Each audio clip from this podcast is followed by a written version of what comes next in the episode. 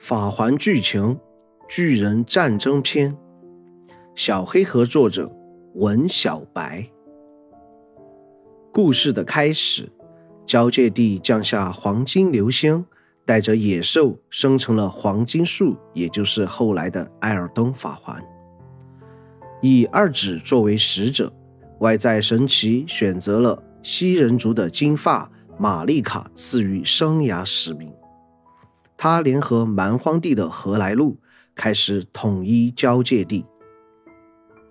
在黄金树之时，战争不断。何来路因为勇猛被称作战场之王。在成为艾尔登王之后，他为了抑制心中沸腾不止的战役，背起了宰相野兽色洛修。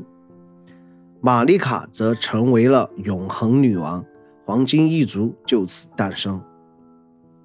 在雪山的玛丽卡第一教堂里，我们通过梅琳娜复述的箴言得知，巨人战争的结束是黄金树时代的开始。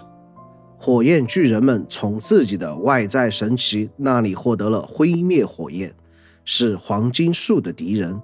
而在同一时期，葛弗雷，也就是何来路，也与劲敌风暴王决斗，最终取胜。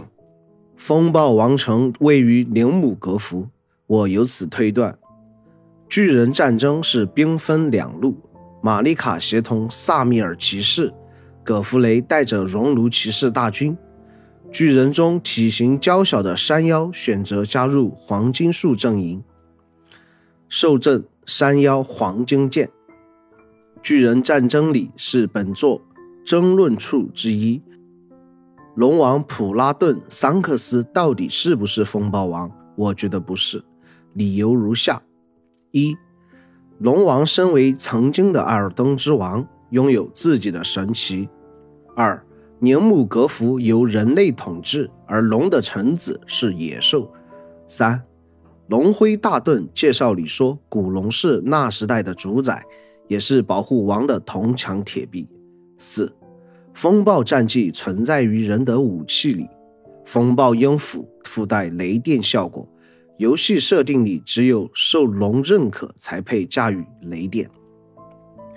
双子的祷告里介绍了我们的敌人，其中的古龙骑士至今没有物品介绍，除了古龙骑士克里斯托弗，他是个虔诚的古龙信徒。而龙人士兵诞生自永恒之城，因此不符合。随后我有了一个发现：尸香骑士头盔卸下斗篷后，能看到龙与角的造型。